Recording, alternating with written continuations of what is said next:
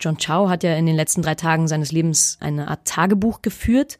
Das spielt auch eine große Rolle im Text dieses Tagebuch. Aber darin beschreibt er auch, wie er immer wieder zu diesem Volk geht und immer wieder versucht, von ihnen akzeptiert zu werden und wie sie ihn mehrmals warnen, quasi die Bögen erheben, Pfeile in seine Nähe schießen und er trotzdem hingeht. Hinter der Geschichte. Der wöchentliche Podcast für Freunde der Zeit. Liebe Zuhörerinnen und Zuhörer, herzlich willkommen zu einer neuen Folge unseres Podcasts Hinter der Geschichte. Mein Name ist Wenke Chanakakis und ich leite das Programm der Freunde der Zeit. In dieser Ausgabe soll es um eine Frage gehen, die uns schon viele Leser gestellt haben. Wie berichtet man eigentlich über unbekannte Welten? Wie geht das? Diese Frage möchte ich gleich an die Dossierreporterin Amrei Cohen stellen. Denn Amrei hat schon aus so vielen entlegenen Orten reportiert. Sie schrieb über Ebola, bereiste dafür den afrikanischen Kontinent auf der Suche nach dem ersten Infizierten. Sie berichtete über den Krieg im Jemen, bereiste Palmyra in Syrien kurz bevor es von dem IS völlig zerstört wurde und sie berichtete aus dem nur wenig besiedelten und für uns hier in Deutschland meist unbekannten mittleren Westen der USA. Dort begleitete sie einen Trump-Wähler ein Jahr lang, um uns auch in diese Gedankenwelt einen Einblick zu geben. Herzlich willkommen, liebe Amrei. Hallo Wenke. In der aktuellen Zeitung ist deine große Reportage im Dossier zu lesen. Dafür bist du sprichwörtlich zu einem der letzten weißen Flecken auf der Landkarte gereist. Amrei, warum zieht es dich eigentlich immer wieder in unbekannte Welten? Ist es zu Hause so schrecklich? Ich liebe es zu Hause. Ich komme am allerliebsten nach Hause und damit ich noch lieber nach Hause zurückkomme, muss ich, glaube ich, möglichst weit wegfahren, damit es noch schöner wird. Aber ich glaube, es ist eher ein Zufall. Amrei, kannst du uns erst einmal vielleicht kurz von deiner aktuellen Geschichte erzählen, bevor wir dann versuchen, auch die Geschichte dahinter nochmal zu beleuchten? Worüber hast du heute im Dossier berichtet? Ich habe geschrieben über John Allen Chow und John Chow war ein Missionar, der vergangenes Jahr im November versucht hat, ein Volk von Unkontaktierten zu kontaktieren, beziehungsweise ihnen das Christentum zu bringen. Und er wurde bei dem Versuch das zu tun, also dieses Volk zu missionieren, mit Pfeil und Bogen erschossen von dem Volk. Und es sind die Sentinelesen, die er da versucht hatte zu konvertieren. Und die Sentinelesen leben auf einer einsamen Insel namens North Sentinel. Und diese Insel gehört zu Indien, zu einer Inselgruppe namens Andamanen. Wie kamst du auf diese Geschichte? Wie hast du überhaupt davon erfahren? Naja, nachdem das passiert ist, wurde sehr viel berichtet, ehrlich gesagt, weltweit in der New York Times, Washington Post. Ich, ich, glaube, Zeitungen, ehrlich gesagt, überall auf der Welt haben darüber berichtet. Auch deutsche Zeitungen haben das gemeldet und ich habe davon gelesen und war irgendwie fasziniert von dieser Geschichte. Ich war auch schon mal auf den Andamanen gewesen zum Urlaub machen. Das heißt, ich kannte diesen Ort irgendwie. Natürlich kannte ich nicht diese Insel North Sentinel, aber die Andamanen, das hat sich ja auch mein Interesse geweckt. Und dann habe ich angefangen zu lesen über diesen Typen und wollte irgendwie verstehen, warum hat er das gemacht, was wollte der da und auch irgendwie sozusagen, dass jemand sowas macht. Es kam mir vor wie eine Geschichte aus einem anderen Jahrhundert irgendwie. Absolut, man fühlt sich sofort an die Missionarsgeschichten irgendwie zur Besiedlung Amerikas und so zurückerinnert. Sag mal, wie muss man sich dann so eine Themendiskussion bei euch im Dossierressort vorstellen? Wie pitcht du diese Geschichte und was war dann das ausschlaggebende Argument, dass ihr aus dieser Einzelgeschichte ein Zeitdossier macht? Wir sind ja im Dossier ein sehr kleines Team. Ich glaube, wir saßen dann an einem Donnerstag wahrscheinlich zu viert oder so zusammen. Und jeder schlägt dann so Themen vor und man redet über die aktuelle Geschichte der Woche. Und ich habe dann gesagt, hey, da ist doch dieser Typ gewesen, John Chow, der da gerade mit Pfeil und Bogen von einem unkontaktierten Volk erschossen wurde. Ich finde das irgendwie interessant. Findet ihr das auch interessant? Dann haben wir ein bisschen drüber geredet. Die anderen hatten auch davon gelesen und gehört. Und dann haben wir schon überlegt. Es ist ja auch interessant, die, die Frage danach letztendlich, wie geht man überhaupt um mit einem unkontaktierten Volk und so. Und dann äh, waren meine Ressortleiter beide so mutig und haben gesagt, ja, los, mach mal. Und wie hast du dann gemacht? Wie bist du, wie, wie ging es dann los? Ja, es geht dann meistens so los, dass ich mir erstmal über die Dokumentation, die wir hier bei der Zeit haben, mir einen dicken Packen zuschicken lasse von Texten, die schon erschienen sind. Zum einen über Missionare, zum anderen über unkontaktierte Völker und drittens über diesen Fall letztendlich. Dann habe ich mich da, mich da durchgearbeitet, das quasi alles gelesen. Und dann habe ich angefangen zu recherchieren, parallel. Er hat sehr viele Spuren im Internet hinterlassen. Er hatte einen eigenen Blog, er hatte einen Facebook-Account, Instagram-Account und so weiter und habe mich da quasi so, so, so durchgeklickt.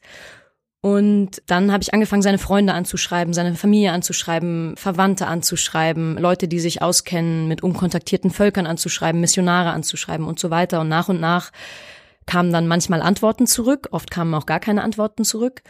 Und so habe ich dann angefangen, als erstes John Middleton Ramsey zu treffen. Das war ein sehr enger Freund von John Chow, der zufälligerweise inzwischen in Köln lebt, der halb Amerikaner, halb Deutscher ist und kurz davor nach Köln gezogen war, was natürlich praktisch für mich war, weil die Reise nicht besonders weit war.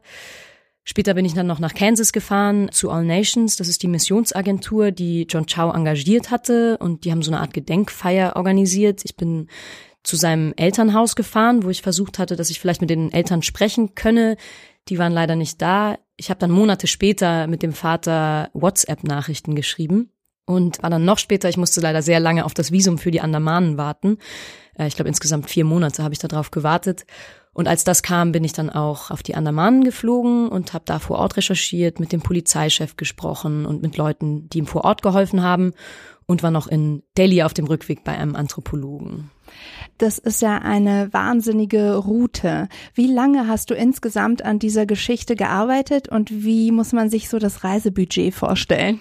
Ja, es gibt so Geschichten wie diese, wo die Recherche sehr lang dauert. Und hier war es vor allem so, weil ich sehr lange auf das Visum gewartet habe. Ich habe insgesamt, es ist natürlich sehr schwer zu sagen, wie, wie viel Zeit ich genau insgesamt da reingesteckt habe, weil das sozusagen über Monate war ich immer mal wieder damit beschäftigt, mal intensiver, mal weniger intensiv. Aber sozusagen seit seinem Tod bis jetzt ist fast ein Jahr vergangen. Konkrete Arbeitszeit wahrscheinlich ein paar Monate. Was das äh, Reisebudget angeht, muss ich sagen, dass die Redaktion da immer noch sehr großzügig sein kann, wenn man sozusagen begründen kann, warum man unbedingt irgendwo hinfahren sollte für die Geschichte. Und hier war das damit verbunden, dass ich sozusagen einen Flug in die USA hatte und einen Flug nach Indien mit mehreren Unterflügen quasi innerhalb der Länder und vor Ort Hotels. Ich habe es nicht zusammengerechnet und mach's vielleicht auch lieber nicht. Aber meine Hotels in Indien waren alle sehr günstig. Also, wir haben jetzt Gott sei Dank, ähm, während wir über deine Recherche gesprochen haben, am Reihe auch ein paar Mal gelacht, aber die Geschichte ist natürlich total dramatisch. Und John Chow ist zu Tode gekommen ähm, bei dem Versuch, Indianer zu missionieren. Und deshalb auch die Frage an dich, wie sorgtest du denn während dieser Recherche für deine Sicherheit? Und wie besprecht ihr überhaupt Sicherheitsfragen hier auch in der Zeitredaktion? Wir besprechen natürlich vor jeder Reise sozusagen, ist da ein Risiko, kann man das eingehen? Wir haben so eine Art Protokoll, das wir dann verfolgen. Hier war es so, dass ich mich einfach jeden Tag aus Indien einmal bei meinen Ressortleitern melden musste, die dann immer gesagt haben, wie schön, dass es dir gut geht und mir ging's gut. Insofern ist bei dieser Reise da auch keine besonders große Gefahr im Spiel gewesen. Und ich bin ja anders als John Chow nicht zu diesem unkontaktierten Volk gefahren und auch nicht in die Nähe von denen. Und John Chow hat ja in den letzten drei Tagen seines Lebens eine Art Tagebuch geführt.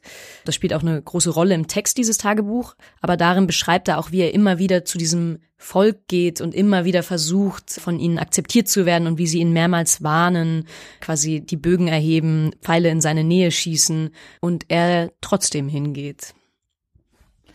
Wie verarbeitest du selbst die Eindrücke einer solchen Reise? Wie muss man sich das vorstellen? Hast du da irgendwie eine besondere Methode, die dir hilft? Hörst du dann Musik? Gehst du nochmal spazieren?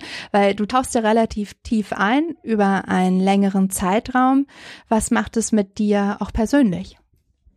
Ja, irgendwie ist es dann so, als hätte man so, so einen Freund oder einen Begleiter auf eine Art, egal ob man diesen Menschen mag oder nicht, aber meistens ist es so, dass die Protagonisten einen dann ja auch irgendwie begleiten. Selbst er, obwohl er gar nicht mehr lebendig ist, plötzlich befasst man sich die ganze Zeit mit ihm, mit seinem Leben, mit seiner Kindheit, mit, mit eigentlich allem, mit seinen Freunden und so weiter. Und letztendlich schreibt man dann irgendwann diese Geschichte auf und sortiert ja dabei auch seine Gedanken. Und ich glaube, dadurch, dass es sozusagen auf eine Art immer Arbeit ist, ist das, was man irgendwie anders verarbeitet. Also sozusagen, man tut es ja, indem man diese Geschichte auch aufschreibt. Wie gehst du mit Nähe und Distanz um? Wenn du zum Beispiel halt auch du mit dem Vater von John Chow sprichst oder mit einem Freund, wie viel Nähe muss man einräumen, damit diese Menschen einem überhaupt ihr Herz auch ausschütten und einem ganz persönliche Gefühle und Gedanken mitteilen und wie viel Distanz muss man aber immer noch einnehmen, um darüber auch zu reflektieren? Ja, ich glaube, ich mache immer von Anfang an sehr klar, dass ich sozusagen eine Journalistin bin und mit diesen Menschen sprechen möchte. Das heißt, von vornherein ist irgendwie die Distanz schon mal klar, glaube ich. Und auf der anderen Seite, wenn die mich treffen, dann versuche ich einfach ich selbst zu sein und nicht, äh, es gibt da, glaube ich, nicht irgendwie zwei Persönlichkeiten, die eine Amrei Cohen privat und die andere Amrei Cohen die Journalistin, sondern ich bin einfach ich selbst und wenn die mich nach meiner Meinung fragen, was natürlich auch oft passiert, was denkst du darüber, dass ich dann einfach auch versuche, so ehrlich wie möglich zu sagen, was ich denke, damit sich die Leute hinterher nicht irgendwie reingelegt fühlen oder so. Wie viele Weggefährten willst du eigentlich immer treffen, um so ein richtiges Porträt von jemandem zusammenzustellen? Ich stelle es mir wie so ein großes Puzzle vor, von dem man am Anfang nicht weiß, ob es jetzt tausend Teile werden oder, oder nur hundert.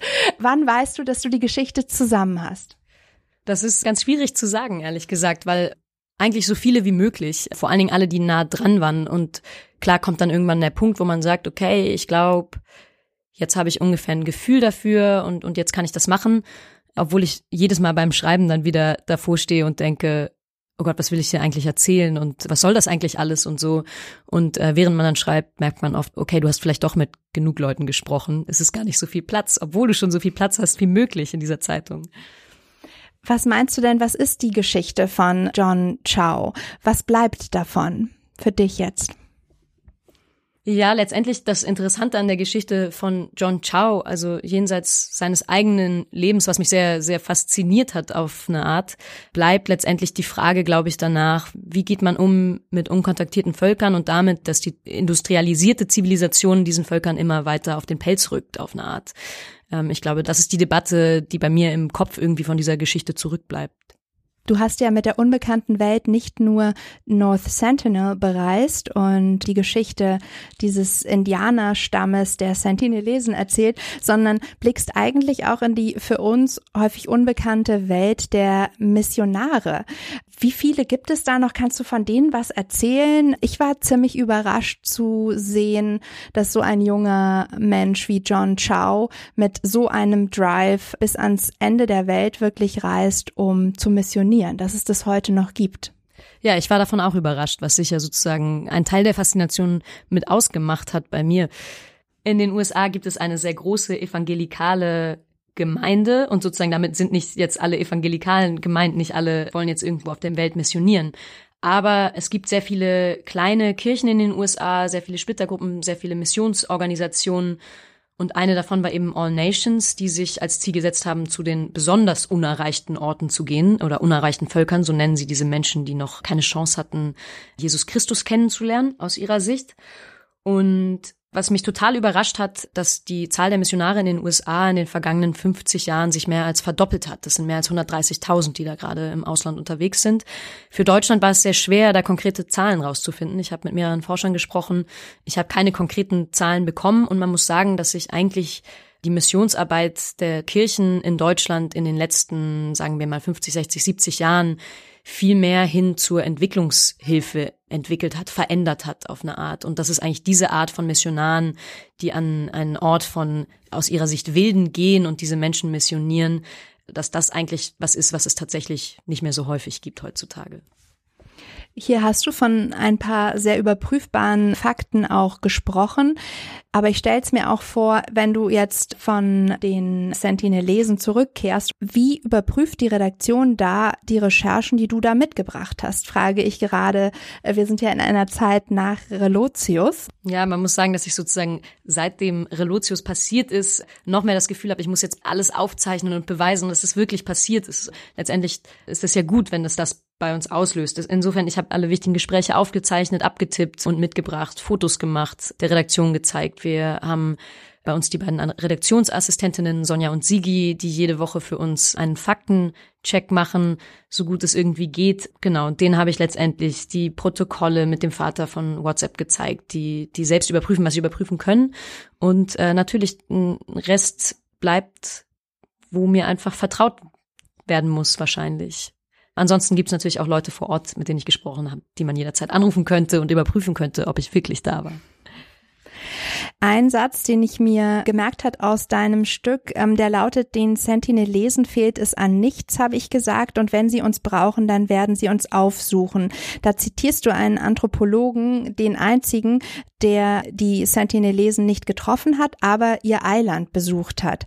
Ist das deine Hoffnung jetzt eigentlich auch nach diesem Stück, dass wir sie weiterhin in Ruhe lassen oder erwartest du da jetzt schon fast Nachahmer nach John Chow?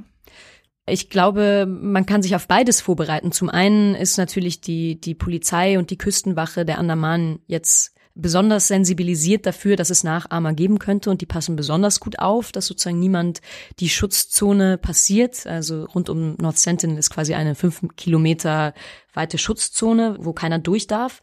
Das heißt, ja, die sind, glaube ich, jetzt besonders auf Alarmbereitschaft und, und passen auf, dass da keiner kommt. Und gleichzeitig habe ich mit mehreren Missionaren gesprochen, die gesagt haben, mit Missionaren und, und mit sozusagen Menschen aus dieser evangelikalen Gemeinde, in der auch John Chow war, die sagen, wir hoffen jetzt sehr, dass jemand in seine Fußstapfen treten wird. Höchst beängstigend. Du hast das Stück jetzt gerade abgegeben, es wurde gedruckt. Wie gehst du jetzt als Reporterin, nachdem du die Geschichte sozusagen in die Welt gelassen hast, wirst du da noch dranbleiben? Ich erzählte am Anfang von den großen anderen Geschichten, die du ja auch schon für die Zeit geschrieben hast, Jemen, Syrien, Ebola. Ich frage mich, kann man solche Geschichten loslassen oder bleiben sie eigentlich immer bei dir? Ich glaube, es ist eine Kombination aus beiden. Es zieht dann irgendwie vorbei und es ist sozusagen spielt nicht mehr die erste Geige in meinem Leben, wie es vielleicht das letzte Jahr lang jetzt war. Und trotzdem sind das natürlich irgendwie Momente und Recherchen, die man einfach nicht vergisst und man weiß nie, wen man irgendwo noch wieder trifft, den man auf irgendeiner Recherche vor fünf Jahren mal getroffen hat oder so. Insofern, es bleibt irgendwie bei mir. Ich werde diesen Fall sicher weiter verfolgen, wenn der Prozess losgehen wird und so weiter. Und mal gucken, vielleicht bleibt auch der eine oder andere Protagonist aus diesem Dossier weiterhin in meinem Leben. Liebe Amrei, vielen, vielen Dank, dass du uns hinter die Geschichte deiner Geschichte in der Zeit hast blicken lassen. Und wir hoffen, dass du so nach diesen großen Recherchen jetzt erst einmal ähm, eine Weile zu Hause bleibst und, und sobald du wieder rausgehst in die Welt, sie, sie zieht gerade an ihrem Auge. Ich glaube, das wird nicht so lange so bleiben und uns zumindest wieder eine so berührende Geschichte mitbringst von der nächsten Reise. Ganz vielen Dank, Wenke. Tschüss, Amrei.